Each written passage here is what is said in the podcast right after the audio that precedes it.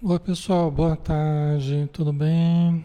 Jesus abençoe a todos, muita paz e muita luz para todos, tá? Sejam todos bem-vindos. Boa tarde, Solange, Eliana, Anitta, Marcélia, Ana Paula, Agilda, Silvia, Liara, Helena Aparecida, Ivone Carvalho, Adair, Solange, Eliana Vicente, Geraldo, Helena Barcelli, ou Barcelli, Simon, Simara, Estela Santos, Solange Donato, Marlene Freitas e Pamela Suellen. Um grande abraço, pessoal. Meu nome é Alexandre Xavier de Camargo, falo aqui de Campina Grande e estamos falando em nome da Sociedade Espírita Maria de Nazaré. Vamos fechar os nossos olhos, pessoal, e fazemos a nossa prece para começarmos o estudo da tarde, né? Vamos fazer uma, uma oração.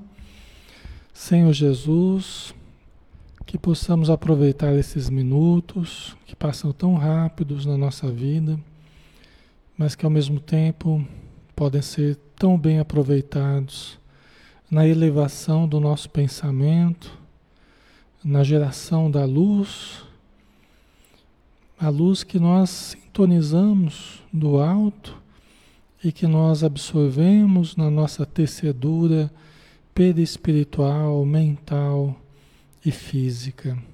Que possamos expandir a nossa consciência, expandir o nosso sentimento e unirmos mente e coração para juntos podermos alçar o voo do Espírito.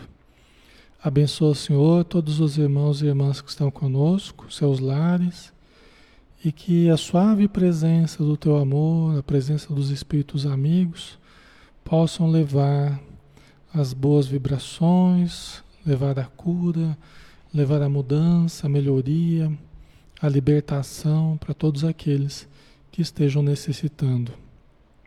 Tanto os irmãos encarnados quanto os companheiros desencarnados. Que todos eles recebam a radiância da tua luz. Que assim seja. Muito bem. Boa tarde novamente. Vamos começar, pessoal. Nós vamos dar sequência ao livro Paulo Estevão, do Espírito Emmanuel, através de Francisco Cândido Xavier. Tá? É um estudo interativo, todos podem participar, todos podem questionar. Nós estamos num, numa live espírita então a gente está aqui para tentar, de alguma forma, é, fomentar o conhecimento espírita. Então, tudo que vocês quiserem colocar, a gente vai tentando responder na medida do possível, tá? Nós estamos falando então sobre a vida de São Paulo, né? A vida de Paulo de Tarso, que no início da sua existência se chamava Saulo, que era um fariseu em Israel, né? em Jerusalém. E Estevão, que foi o primeiro mártir do cristianismo após a morte de Jesus, o Estevão foi o primeiro, primeiro mártir a morrer em nome de Jesus, né? Ok, boa tarde a todos, pessoal. Vamos lá? Então vamos pegar o capítulo sétimo, né? As primeiras perseguições. O que, que estava acontecendo? A gente teve a gente teve o julgamento do Estevão, né? que foi praticamente a primeira derrota pública, vamos dizer assim, de Saulo de Tarso, que era a grande esperança do, do povo judeu, do povo hebreu, né? dos israelitas, e a lógica de Estevão né? a coerência do pensamento dele conseguiu se sobrepujar aos, às, às, às acusações de, de Saulo de Tarso. Isso no meio do sinédrio, com a população, com a nata de Jerusalém, observando o que estava acontecendo. Tá? Então é a partir daí. Ele falou que Estevão iria morrer por lapidação, ou seja, apedrejado, foi condenado a morrer apedrejado. E é, embora a interferência de Gamaliel, que era o instrutor de Saulo de Tarso, pediu que, que averiguassem melhor as atividades da Igreja do Caminho, né?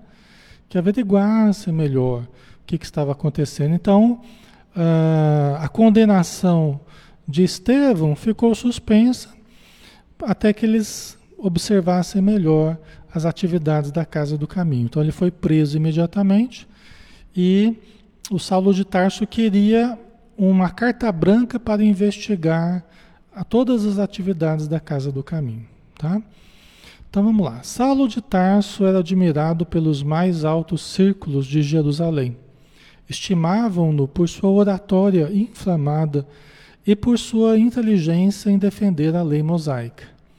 Saulo deixou-se levar pelo desejo de vingança. Suas fibras mais sensíveis foram tocadas por Estevão, que feriu sua vaidade e seu orgulho racial.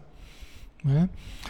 Então, após, após o, o, o, julgamento lá de Estevão, que foi praticamente uma derrota, né? todos estavam pasmos, porque estavam vendo praticamente a primeira derrota do jovem fariseu Saulo de Tarso. Né? E ele ficou, ele ficou muito contrariado, né? até porque o ego ferido, né? ele quer destruir aquele que o desconsiderou. Então ele sentia que Estevão estava desconsiderando a importância dele, a importância do Sinédrio, a importância de Moisés, né? E aí ele queria destruir, ele transformou a questão numa questão de honra, destruir Estevão, destruir as atividades do caminho, né? que ele achava que era um grande risco para Jerusalém né? e para o, o, os judeus. Né? Agora, Saulo odiava o Cristo, que não conseguia compreender. Né? O Evangelho lhe parecia um ato de revolta arquitetado pelo, pelo carpinteiro de Nazaré. Né? Então, para ele, é como se fosse uma revolta contra, contra Moisés, né? É como se Jesus tivesse arquitetado uma revolta, uma rebelião contra Moisés. E os seguidores de Jesus eram os, os comparsas de Jesus nessa revolta. Né? Jesus ali havia dito que ele vinha para a confusão de muitos em Israel. Olha que interessante, né? Jesus havia dito que ele, que ele havia vindo para a confusão de muitos em Israel. Como assim a confusão? É. É, quando as pessoas estão estabilizadas dentro de uma verdade, uma certa verdade que as pessoas têm como a sua grande verdade, e vem algo novo, algo que Jesus trouxe, essa verdade antiga ela é abalada, né? E quanto mais é verdadeiro, mais provoca emoção, revolta, indignação naqueles que se sentem incomodados. Né? Então é proporcional o tamanho da veracidade que Jesus trazia e o tamanho da revolta que gerava no ânimo daqueles mais exaltados, né? daqueles mais interessados em destruir Jesus. É porque Jesus veio mesmo para confundir, para confundir né, aqueles que estavam muito certos das suas verdades. Né? Jesus até falou uma vez que ele veio para que os cegos vissem e os que viam se tornassem cegos. ele estava, estava falando isso na frente dos fariseus, né? Eu vim para que os cegos vejam e aqueles que dizem ver se tornem cegos. Né? E aí eles perguntaram, mas você acha que nós somos cegos? Aí Jesus, de uma forma brilhante, coloca: se fosseis cegos, não teríeis pecado. Mas como dizeis que vedes, aí consiste o vosso pecado. Olha que interessante, né? Jesus era de uma argúcia intelectual, né, psicológica, né? Quer dizer, vocês estão dizendo que enxergam as coisas, né? Porque vocês têm conhecimento, vocês conhecem as leis, vocês julgam as pessoas, tal. Então vocês, vocês dizem que veem E nisso consiste o vosso pecado. Porque aquele que mais é dado, mais é cobrado.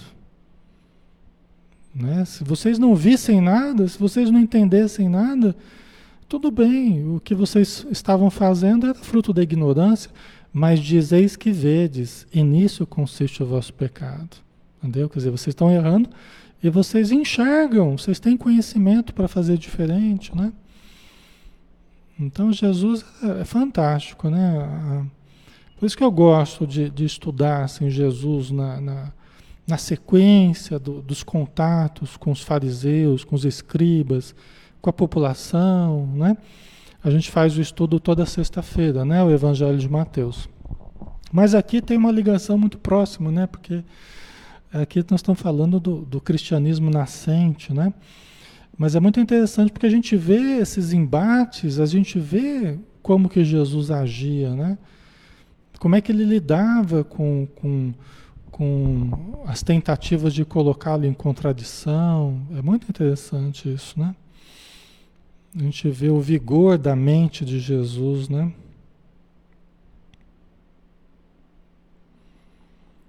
Ok, Eliane, um abraço. Um abraço a todos que estão chegando aí. Deixa eu ver. Ok.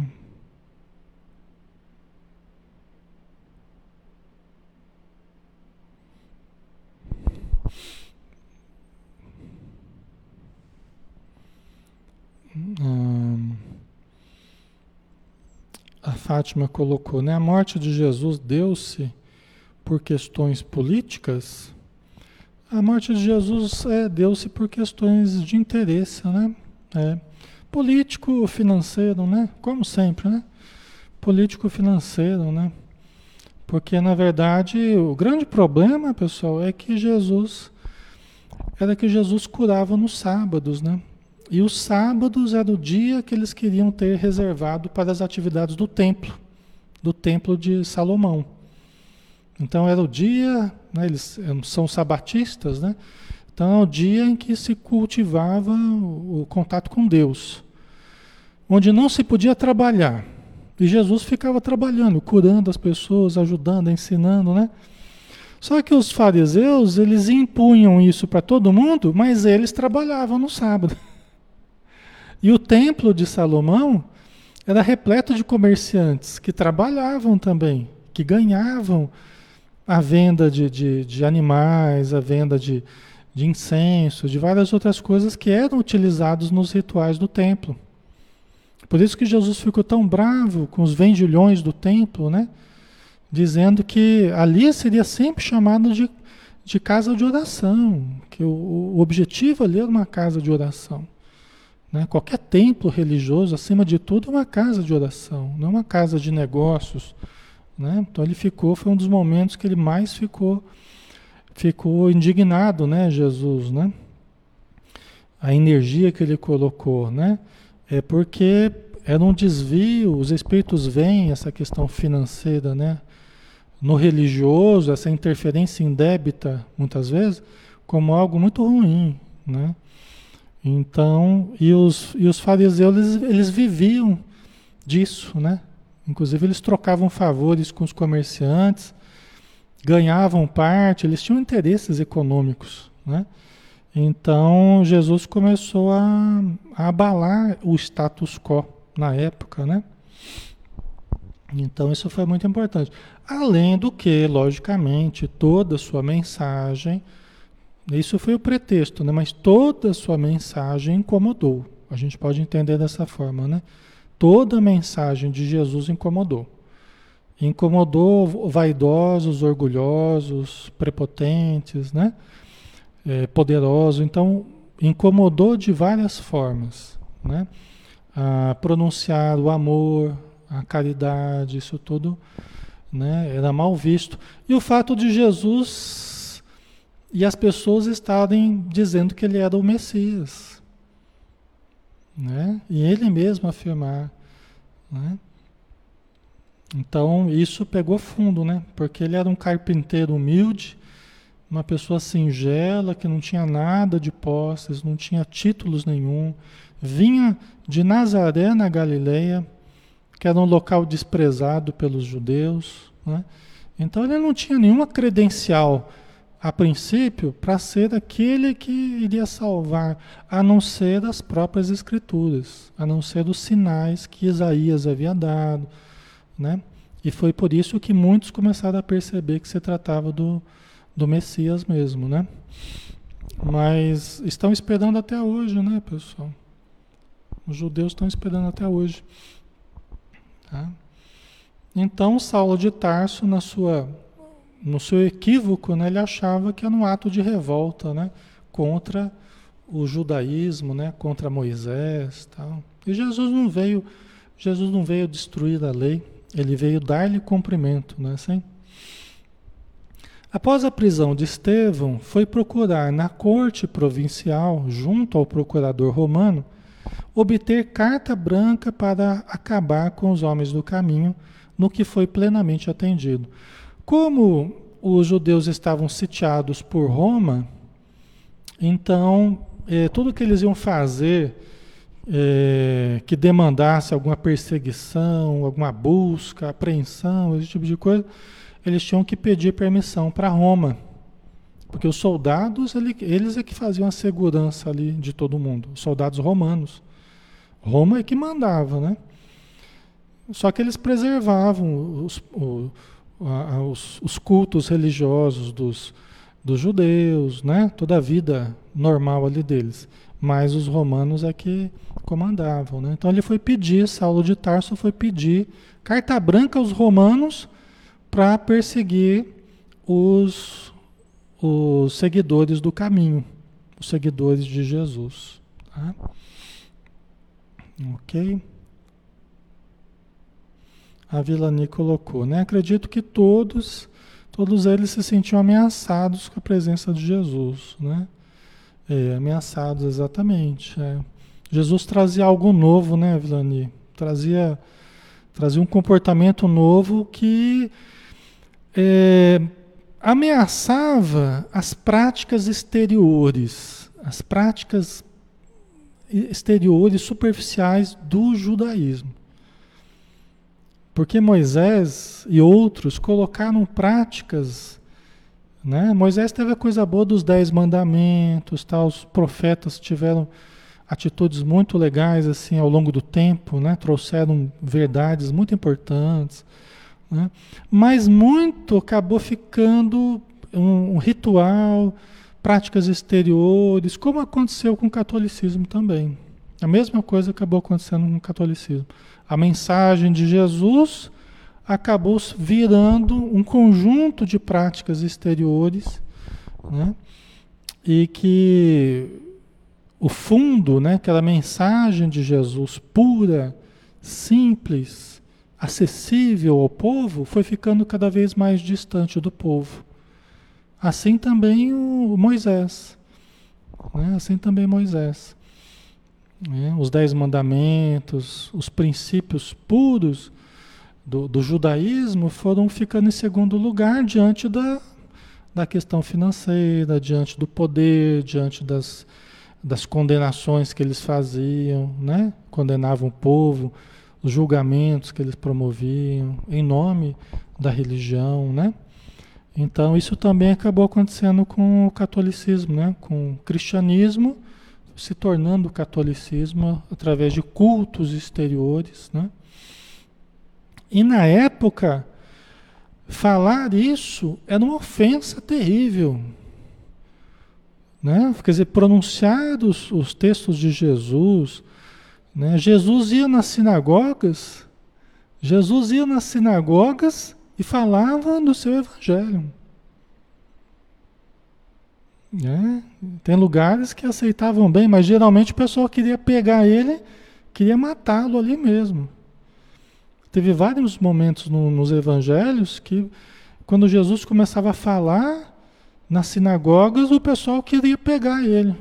Mas aí conta que ele saía no meio deles porque não era chegada a sua hora. Então ele conseguia sair ainda, conseguia, né, sabe-se Deus como, né, e conseguia se libertar, né.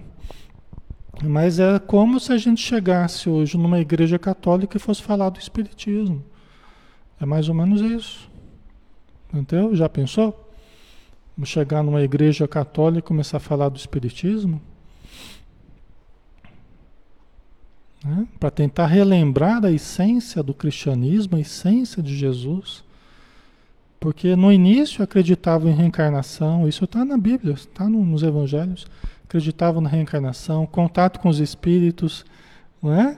sobrevivência da alma, o contato né, com aqueles que, que sobrevivem, com os espíritos. Né? Isso tudo se acreditava nos dons, né, nas mediunidades tal. E depois foi se coibindo isso aí, né? O cristianismo foi se tornando o catolicismo e foi coibindo essas práticas todas. Mas eram práticas que a gente vê o tempo todo nos evangelhos de Jesus. Né? O tempo todo a gente vê Jesus conversando com os espíritos, falando de reencarnação. Né? Tem momentos lá que fica muito claro que Jesus estava se referindo à volta de um que já tinha vivido lá. Né? O próprio João Batista, a gente sabe, né? E consta lá, né? Os, os, os, discípulos perguntaram: ah, mas antes de vir o Messias, o Messias não vinha Elias? Elias que já tinha vivido séculos antes, né? As profecias falavam que antes de, do Messias, antes de Jesus, viria o Elias. O Elias que já tinha vivido, né? Aí Jesus falou: pois eu, pois eu digo que Elias já veio e não o reconheceram e fizeram com ele o que quiseram. Que era João Batista que foi decapitado, né? era primo de Jesus, né? Aí consta no Evangelho, consta lá na Bíblia, né? E os discípulos entenderam que ele estava falando de João Batista. Ou seja, ele está dizendo que João Batista era Elias reencarnado. Só isso, né? Então você vê que interessante, né? Isso tudo era conhecimento da, do cristianismo nascente.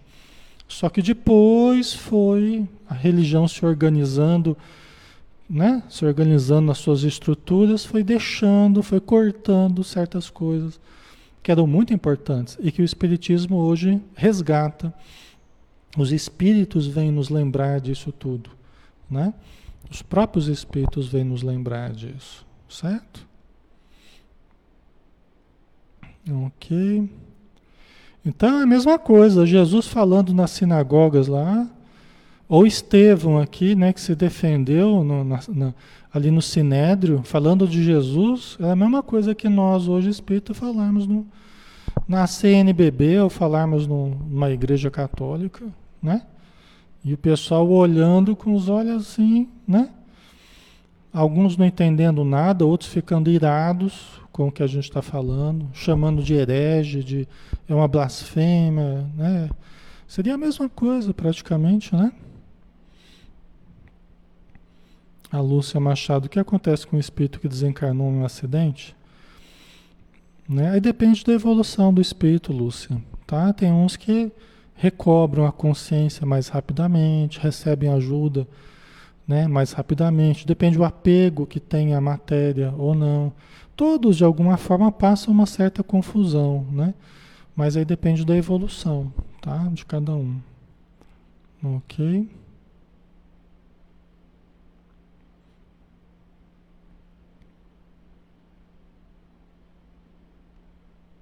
Certo? A Maria José, Elias reencarnou em Jesus? Não. Elias, Elias, ele reencarnou no João Batista, né, que era primo de Jesus. Tá? Elias, ele nasceu de novo, ali, aquilo que a gente falou de Nicodemos lá, né? Lembra da nosso estudo sobre Nicodemos lá? Ah, como é que pode voltar ao ventre da sua mãe e tal? Então Elias voltou como uma criança, né, gerada por por Isabel, que era prima de Maria, tal.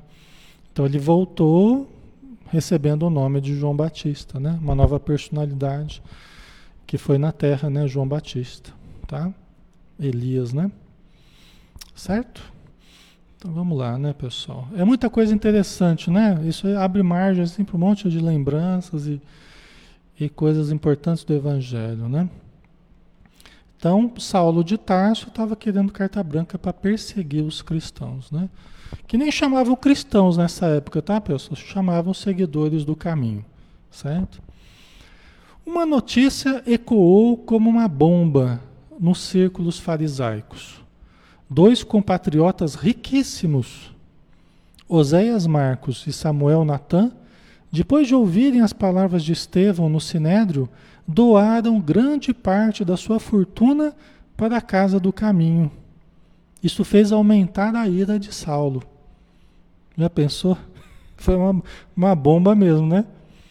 Foi uma bomba mesmo. Eram pessoas benquistas, pessoas inteligentes, bem posicionadas, riquíssimos, né? E Saulo ficou irado quando ficou sabendo essa notícia, né? Por quê? Porque é como que uma derrota, né? E foi justamente em função do discurso de Estevão, da defesa de Estevão no Sinédrio, que o próprio Estevão fez, né? Então veja como é interessante. Às vezes você faz uma coisa e você acha que não tem repercussão nenhuma, né? Às vezes você faz algo, sofre acusações, agressões, né? É caluniado, sarcasmo, ironia, você acha que não houve nada. Você acha que não aconteceu nada de bom, porque as pessoas se revoltaram tanto, quiseram te matar, quiseram pôr na cadeia e tal, como aconteceu com Estevão, né? Mas o que, que é isso? Isso aí é a terra sendo revolvida. É o arado. O arado, para você semear, você tem que passar o arado para revolver a terra. Né? Para revolver a terra. Então, esse movimento, essa ira, isso tudo é o primeiro movimento. É o movimento de arar a terra. Só que o tempo que as pessoas estão parando para ouvir e até para falar mal, elas estão dando atenção para aquilo. E quando elas vão dando atenção, as pessoas inteligentes, né, conhecedoras, né, capazes de, de entender, num segundo momento começam a analisar melhor. E mesmo que elas acusaram, mesmo que elas perseguiram, depois elas começam a parar e começa a cair a ficha, né? Mas sabe que tem razão. Você sabe que aquele discurso lá, ele falou muita verdade. Né? Então, isso é importante, pessoal, porque muitas vezes você acha que, até quando as pessoas reclamam, quando as pessoas maldizem, quando elas apedrejam, quer dizer que não está acontecendo nada? Pelo contrário.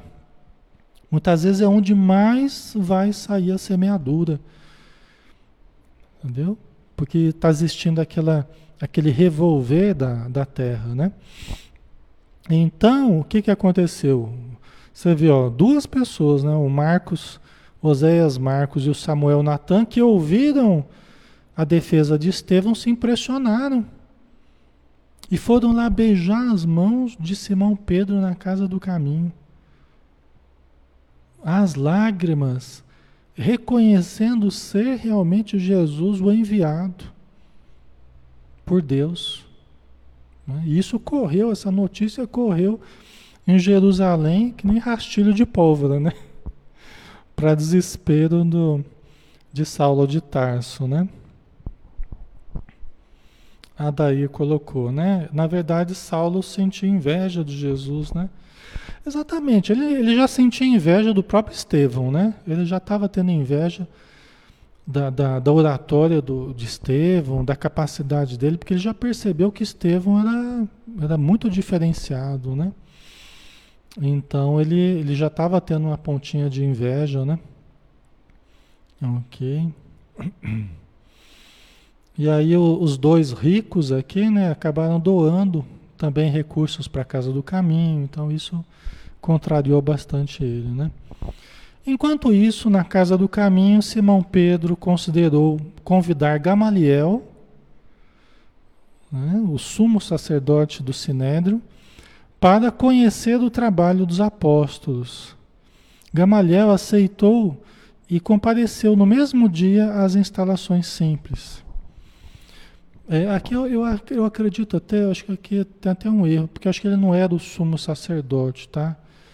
É, eu acredito que ele não fosse, não. Aqui eu acho que houve um errinho aqui, mas é erro meu, tá? Ele não era o sumo, ele era um fariseu, né? Muito venerado, venerável, né? O Gamaliel muito é, prestigiado, uma pessoa boa, profundamente boa, sensível, foi o instrutor de Saulo de Tarso, o Gamaliel. Mas me parece que ele não era o sumo sacerdote, não, tá?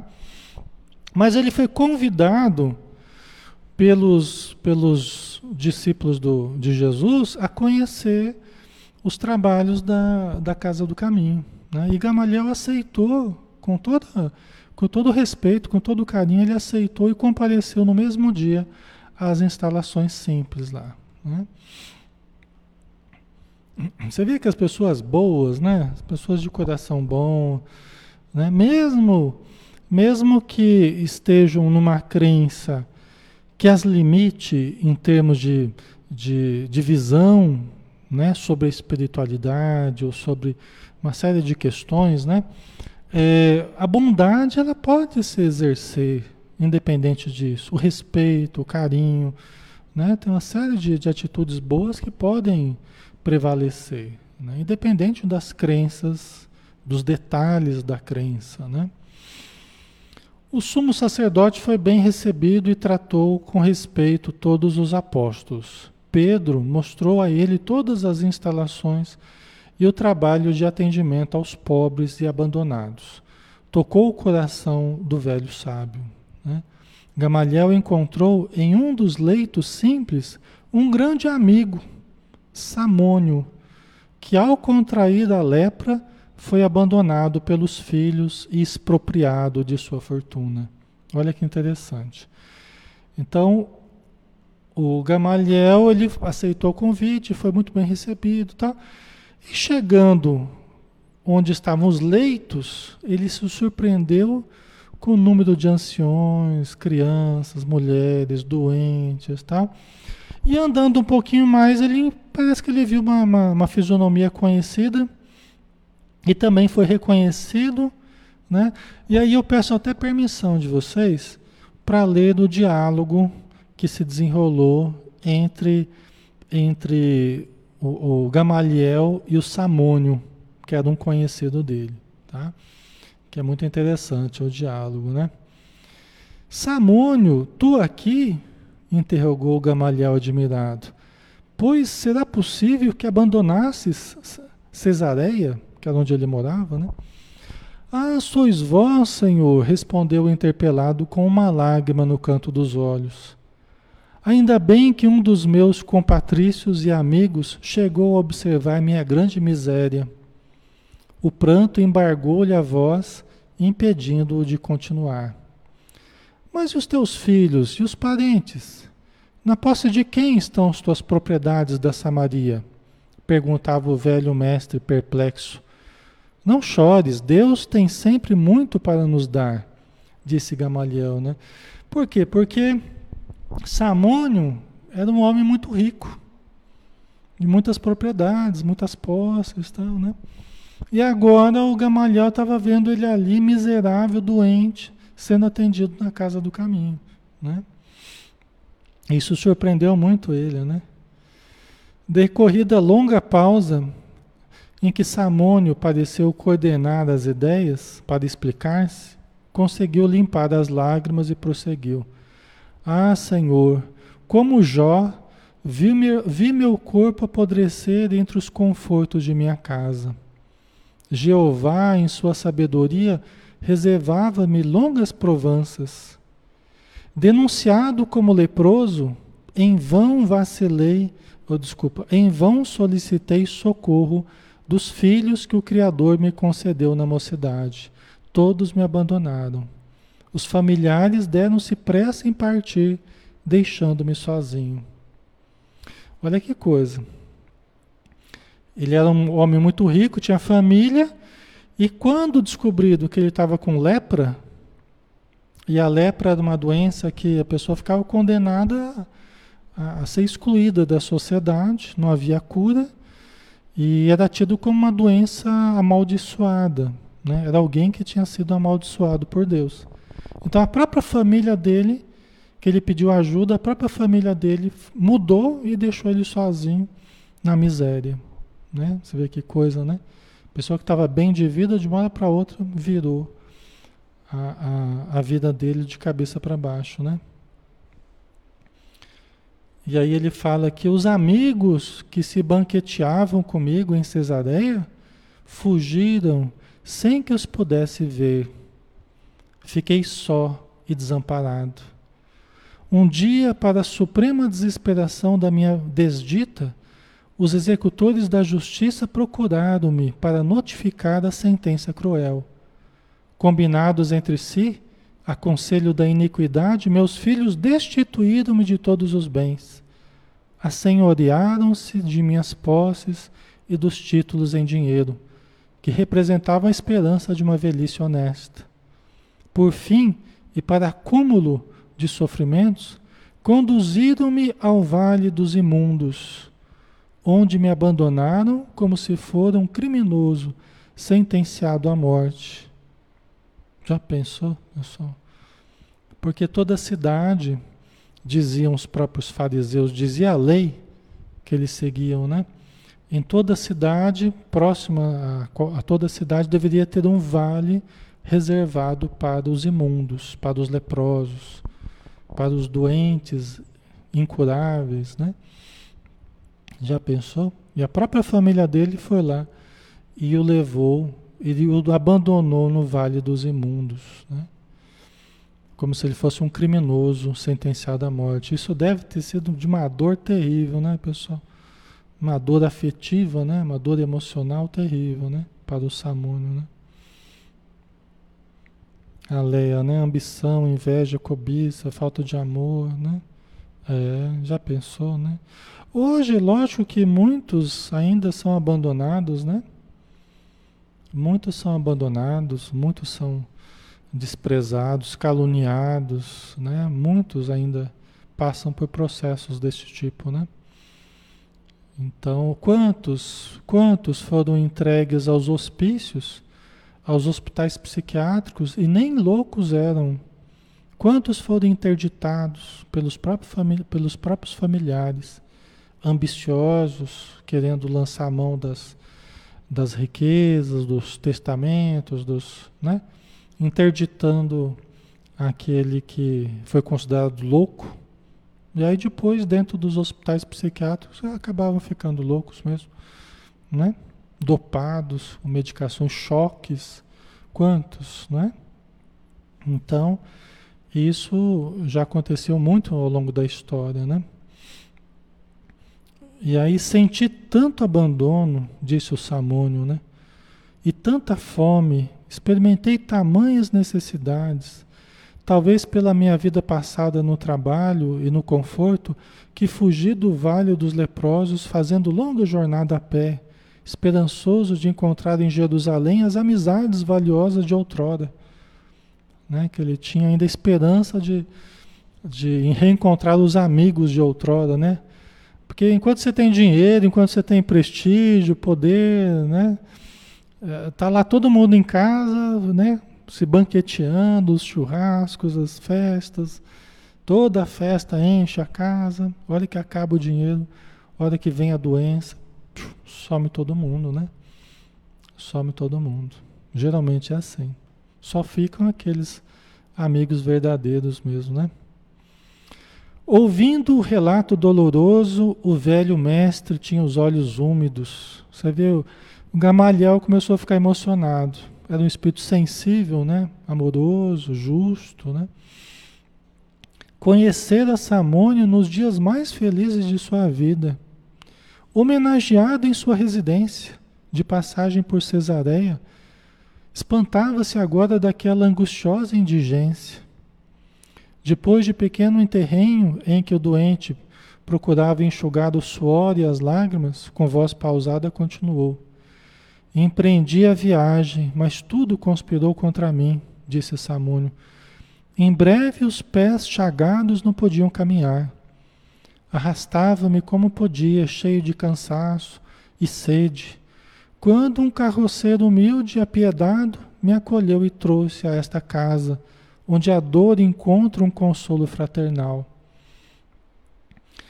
Você vê que coisa, né? Ele tanto sofreu, tanto andou até que alguém, condoído da sorte dele, o levou até a casa do caminho. Veja a importância né, de locais como este. Né?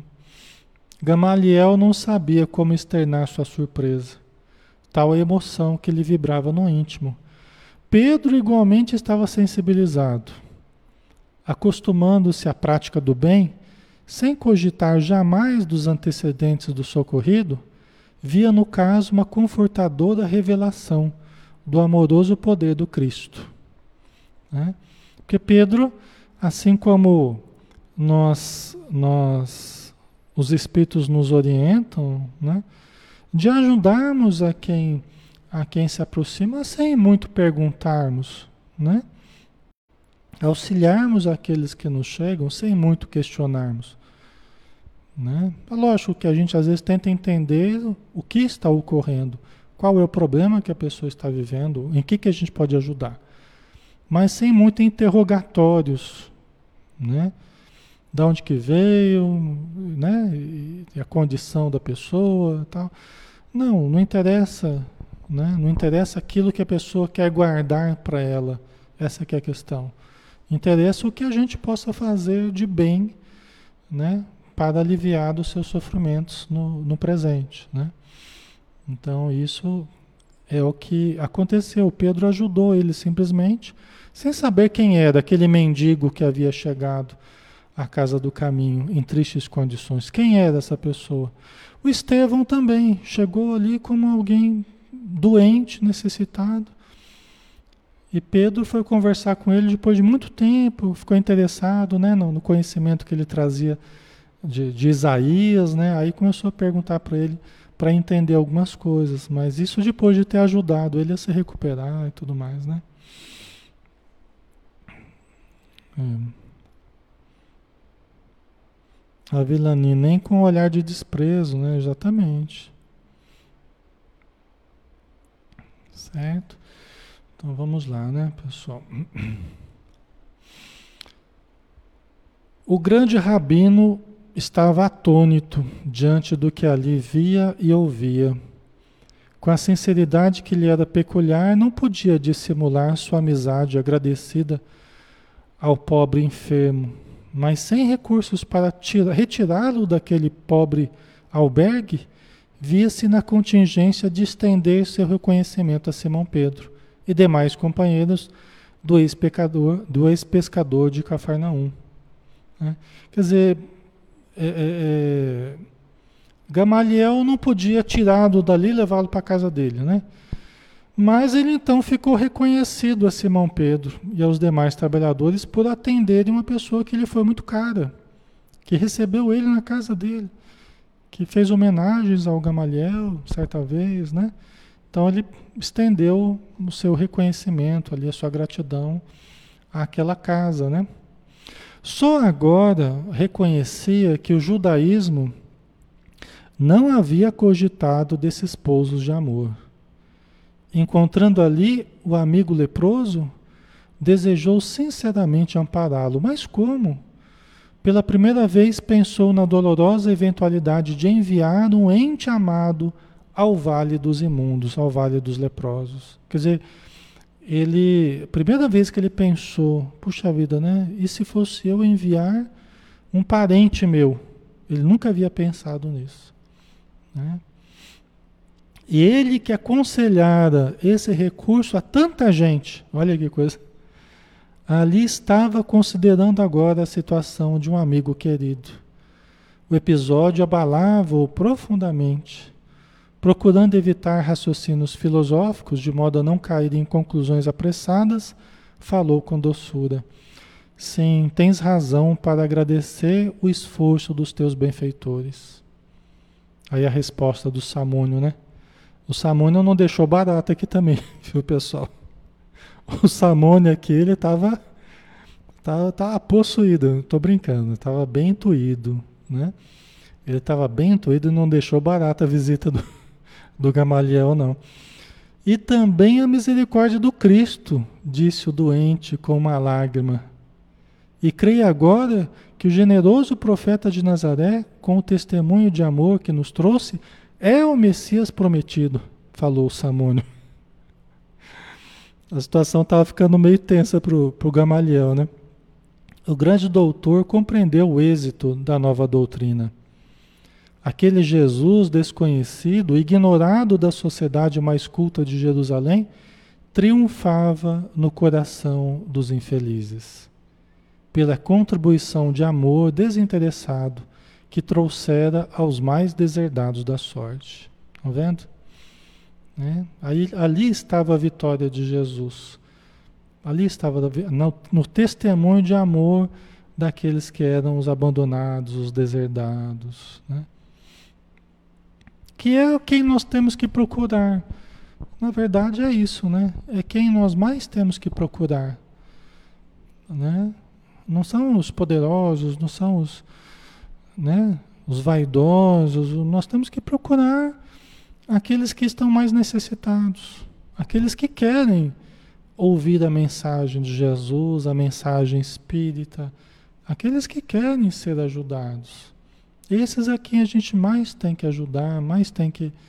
Né? É lógico, nós temos que estar abertos a ajudar qualquer pessoa, mas quem procura são esses. Por isso que Jesus falou, né? que não, não veio para os sãos, ou para aqueles que se consideram sãos, ele veio para os doentes, para aqueles que acreditam que estão precisando de, de uma cura, precisando de uma ajuda, de uma orientação, de um amparo. Né? Então, é aquilo que eu falei, né? Se, os fariseus, mas você acha que a gente é cego? Bom, se fossem cegos não terias pecado, né? Mas dizeis que vedes, né? Aí nisso consiste o vosso pecado, né? Bonita, né, ler essa parte do livro, né?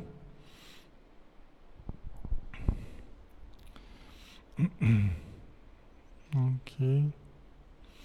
A Vilani, como dizia a minha vizinha, ele estava com a língua afiada. O, o Samone aqui, ele estava. O homem estava realmente. Né? A pessoa que tem mediunidade, a pessoa que tem sensibilidade, né? Às vezes a hora que precisa, os espíritos vão ali falando o que, que ele deve falar, né? Ajuda a pessoa a falar, né? E aí, continuando, né?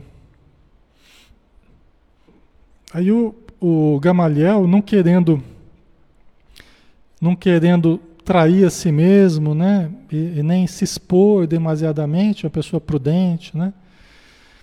Ele, ele respondeu, ao Samônio, né? Que o Samônio falou que ele era o Messias prometido, sim. Aí o Gamaliel falou: acredito que Jesus de Nazaré, de fato, foi um modelo de renúncia em prol das ideias que até hoje não pude perquirir ou compreender. Mas daí a considerá-lo o próprio Messias, três pontinhos, né? Aí colocou uma reticência, né? Essas palavras reticenciosas davam a compreender o escrúpulo do seu coração delicado entre a lei antiga e as novas revelações do Evangelho. Simão Pedro assim o entendeu e procurava um meio para desviar a palestra em outro rumo, né? O, o Simão Pedro estava tentando mudar o rumo da conversa porque ele estava preocupado, né? Ele não queria que desse alguma confusão, né? O próprio Samônio, porém, como tutelado do mestre, foi em auxílio do apóstolo, redarguindo a Gamaliel com observações ponderadas e justas. Se eu estivesse com saúde, plenamente identificado com a família e no gozo dos bens que conquistei com esforço e trabalho, talvez duvidasse também da realidade. Mas estou prostrado, esquecido de todos, e sei quem me deu mão amiga né? Quer dizer, olha que interessante, né? o Samone, se eu tivesse como você, né? Se eu tivesse com, próximo dos meus, né? com dinheiro, com conforto, talvez eu também me acomodasse na, na, na, na lei antiga, né? Mas eu sei quem que me ajudou em falando, né? Como israelitas, amantes da lei de Moisés, temos esperado um Salvador na pessoa mortal de um príncipe do mundo.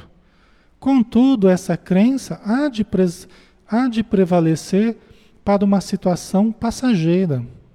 São ilusórios preconceitos esses que nos levam a induzir uma dominação de forças perecíveis. A enfermidade, porém, é conselheira carinhosa e esclarecida. De que nos valeria um profeta que salvasse o mundo para depois desaparecer entre as misérias anônimas de um corpo apodrecido? Olha a resposta do Samônio, né? Quer dizer, que adiantaria um salvador que daqui a pouco ele morreria? E se a gente dependesse só da salvação dele, estaríamos de novo na maior penúria, né? Mas não, a salvação que Jesus foi que Jesus veio trazer era a mudança de mentalidade. Né? Era a mensagem do amor, era a mensagem do perdão, da compreensão. E isso não morreria junto com o corpo dele. Jesus poderia desaparecer fisicamente e a sua mensagem continuaria. Essa é a verdadeira salvação, né? Não é de um libertador sanguinário que libertasse o povo judeu e daqui a pouco ele poderia ser escravizado de novo, né? Então, falava muito bem. O Samônio era alguém de riqueza, era alguém que tinha conhecimentos, era alguém né, que tinha acesso a um universo de informações, não era uma pessoa vulgar de conhecimentos. Né? Por isso que ele falava com tamanha capacidade. Né?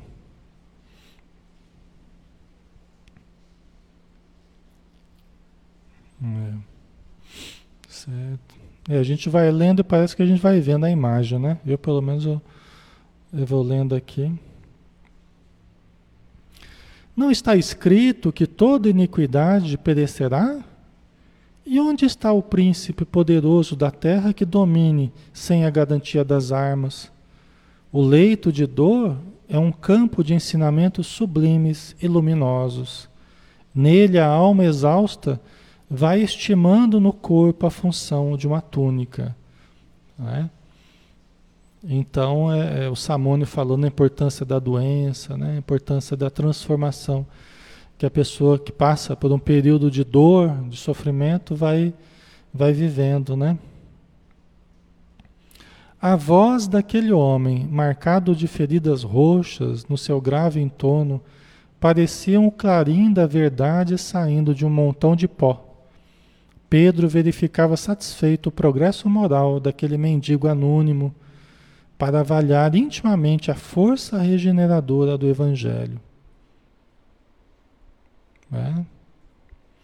Aí o, o Gamaliel, reconhecendo a profundidade do que o, o Samônio estava falando, ele respondeu: Reconheço que falas com muita sabedoria.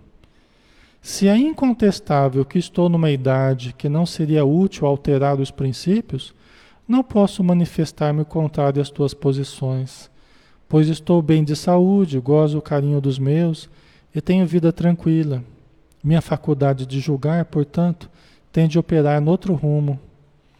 Né? O, o Gamaliel muito elegante, muito sensato, né? mas tentando tergiversar, né?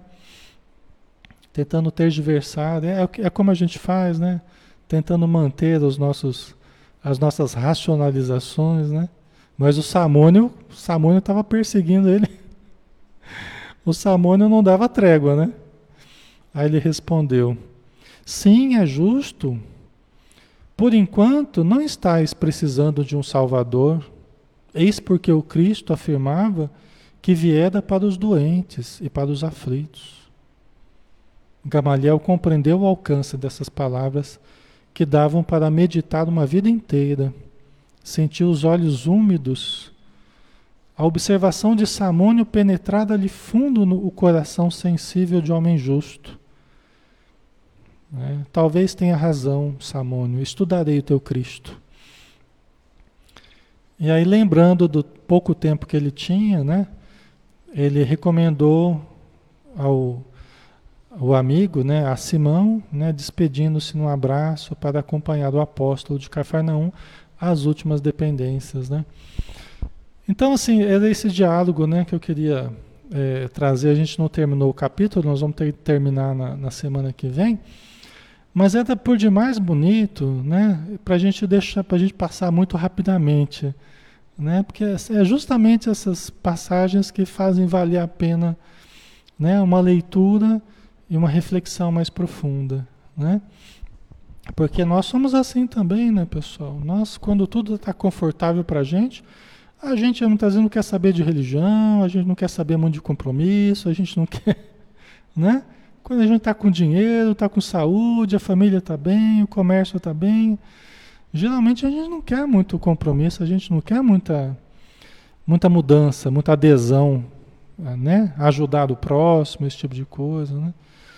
Mas quando começa a pegar nas nossas próprias vidas, começa a balançar a nossa existência, o sofrimento dos nossos familiares ou nosso, a doença, o desemprego, a precariedade econômica, né? o abandono, aí que tudo começa a fazer um sentido diferente, né? Tudo começa a ser diferente dentro da gente, né? Até mesmo a crença em Deus, né? A crença em Deus. Tanta gente não acredita em Deus, não acredita em Deus, mas aí quando precisa mesmo, aí é a hora que recorre a Deus, né? Recorre a Deus. Onde é que está a prova de Deus? A prova de Deus não está fora, na verdade, está em tudo, mas não está exatamente fora da gente, né? Mas é quando nós nos sentimos impotentes diante de tanta coisa que a gente achava que a gente tinha controle e que era só planejar, que ia dar certo, que era só querer, que... mas muita coisa vai demonstrando que a gente não tinha controle, aí diante da impotência, muitas vezes a gente se queda diante da força maior. Né? Muitas vezes aí tá, está a prova. Né? Porque Deus nos tocou nos tocou, através das dificuldades, das dores, né? Então, muito importante, né? É, depois, o, o Gamaliel, fazendo o papel de rabino, de fariseu, né? De mestre em Israel, ele ainda deu algumas, algumas é, orientações que era como se fosse um padre visitar uma casa de um fiel católico, por exemplo. Então ele vai lá, olha, não esqueçam de orar, não esqueçam de. Né? Ou um espírita que vai visitar uma família espírita. Né? O, Gamaliel falou assim: não esqueçam da, das práticas do judaísmo, não esqueçam da circuncisão. É muito importante que façam a circuncisão de todos que baterem a porta. Né? Você vê a preocupação deles. Era um dos rituais, né? uma das condições para cultuar a Deus, para cultuar a fé, era ser circuncidado. Tinha que fazer lá a operação de fumose lá no, no cidadão. Agora me diz o que, que tem a ver a circuncisão com, com a fé de alguém, né? Entendeu? Mas são coisas que foram sendo adicionadas né, às práticas religiosas. Tal. Eram questões de saúde. Né? Moisés, como ele ficou é, 40 anos girando no, no deserto com o povo hebreu, ele criou muitas regras de saúde, né? o lavar as mãos, a circuncisão e várias outras coisas que eram regras voltadas para a saúde, voltadas para a boa reprodução e higiene, um monte de coisa, né? Só que foram tidas é, como regras imprescindíveis para a religião, né? Coisa que depois teve que mudar, né? Teve que mudar. Oh, graças a Deus, hoje a gente para seguir Jesus não precisa fazer circuncisão, né? Isso hoje é uma, uma indicação médica, né? Não é um, não é uma questão religiosa, né? certo? Mas aí então ele né, deu essas, essas orientações, pensando até na segurança, porque ele gostou tanto ali da Casa do Caminho, que ele ficou preocupado, sinceramente preocupado, com pessoas que não veriam com bons olhos o que eles estavam fazendo ali. Então ele pediu para eles se cuidarem até para que sofressem menos as perseguições. Tá? Ok, pessoal? É, e também uma coisa que ele falou, ó, cuidado com as carnes impuras, né? Eu vi que a Fátima Damasio é, colocou sobre a carne, eu lembrei disso, né? Uma das orientações que ele deu, ó, cuidado de não comer as carnes impuras, porque tinha isso também, né? Por exemplo, carne de porco eles não comiam. Era considerado uma carne impura, né? Então, é uma coisa que eles tomavam muito cuidado, né? Jejum, entre outras coisas, né? Ok? Hoje a gente precisa discernir. Hoje nós precisamos discernir, só para a gente finalizar aqui, né? Nós estamos falando do passado, judaísmo, né, versus cristianismo nascente, as diferenças de um de outro, as igualdades, as práticas de um, né, eram necessárias ou não. Isso que a gente está questionando. Hoje nós temos que analisar espiritismo, catolicismo, que, que a gente vem trazendo de práticas exteriores, às vezes a gente quer fazer as mesmas práticas na casa espírita, quer continuar fazendo como tem sido feito nos últimos milênios aí, ou os últimos séculos, né? E aí chega no espiritismo é diferente. Tem muita coisa que nós fazemos de forma diferente, né?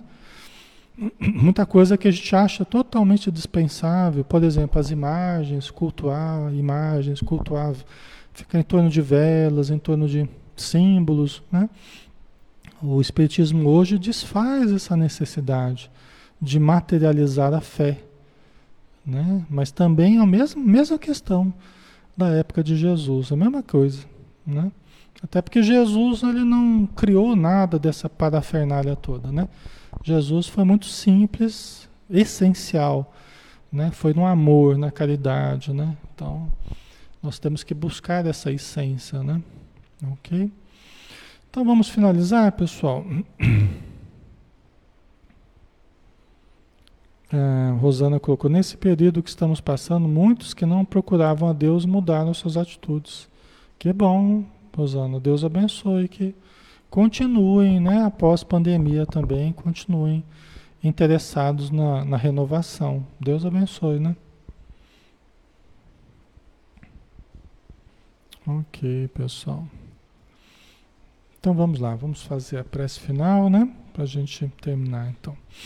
Senhor Jesus, obrigado por mais uma tarde. Que nós possamos a cada dia buscarmos mais a essência, Senhor. O sentimento, o amor, a compreensão, o perdão, para buscarmos-te e para buscarmos a Deus em espírito e verdade, desataviando-nos de tudo aquilo que não tem mais função para nós, diante da simplicidade de uma oração que possamos fazer com o coração, com a nossa alma, com a nossa intenção de melhora, que se sobrepuja a tudo que possamos ter, acessório, dispensável. Então ajuda-nos, Senhor, em tudo a buscarmos a essência, a simplificarmos a nossa vida, a buscarmos com a intenção elevada, com a sinceridade necessária, para que não sejam apenas palavras, para que não sejam apenas repetições, mas para que nós juntemos sentimento e pensamento e possamos sintonizar contigo de uma forma verdadeira, honesta, profunda. Muito obrigado, Senhor. Que a luz do teu amor nos envolva, proteja os nossos lares e nos conduza, Senhor, na direção do Pai. Obrigado por tudo. Que assim seja. Ok, pessoal. Obrigado pela presença, tá? Obrigado pela participação. Que Deus abençoe a todos, tá? E até amanhã, né? Se Deus quiser, a gente tem o estudo do livro Ser Consciente, tá? Às 17 horas. Um abração, até mais.